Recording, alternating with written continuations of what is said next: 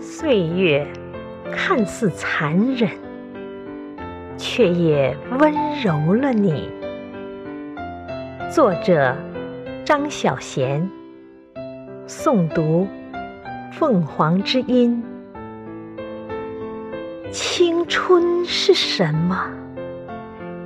青春可忙了，忙着做梦，忙着犯错，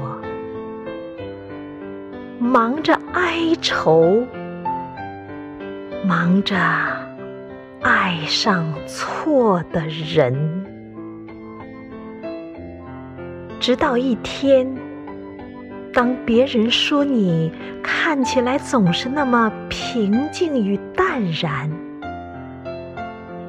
只有你自己心里知道，而今的平静与淡然，是用多少眼泪学回来的。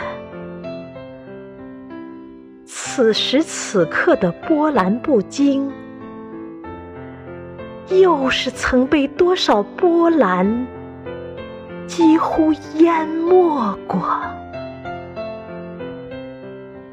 生命中所有的挫折、伤痛和错误，所有的经历，都是为了造就你和锻炼你。岁月看似残忍，